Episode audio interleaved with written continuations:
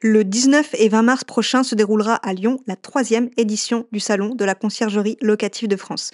Retrouvez les fournisseurs et les acteurs incontournables du secteur de la conciergerie au programme des expositions, des ateliers et du networking. Réservez votre billet sur www.réseauclf.fr et merci au réseau CLF de sponsoriser le podcast. Je voulais parler de ton évolution, parce que tu disais du coup au début euh, que le plus dur a été de se faire connaître. Mmh. Euh, ton évolution a été rapide, tu as eu beaucoup de bien. Ben, quelles ont été ben, les premières démarches, vu que le boitage, ça n'a pas fonctionné? Alors, les premières démarches, il y en avait certains sur Montpellier, je ne sais pas si c'est la ville qui fait ça ou pas, qui avait déjà le terme en tête de conciergerie et que ce terme-là voulait dire cette chose-là, donc répondait à leurs besoins.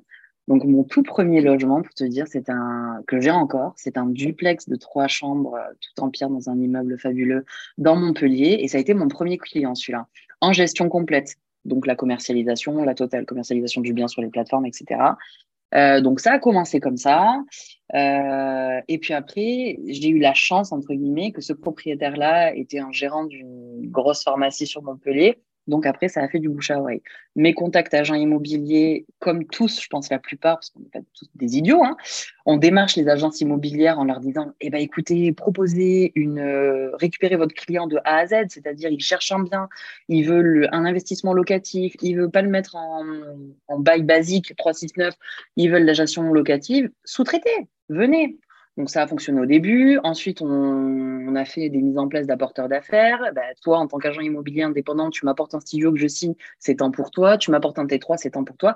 Et c'est comme ça que la boucle a commencé à se faire. Après, il faut se dire que moi, j'ai quand même investi pas mal dans la dans la communication. Donc, j'avais une agence immobilière, que, une agence immobilière, une agence de communication, pardon, que j'ai encore, qui m'a fait un super site internet.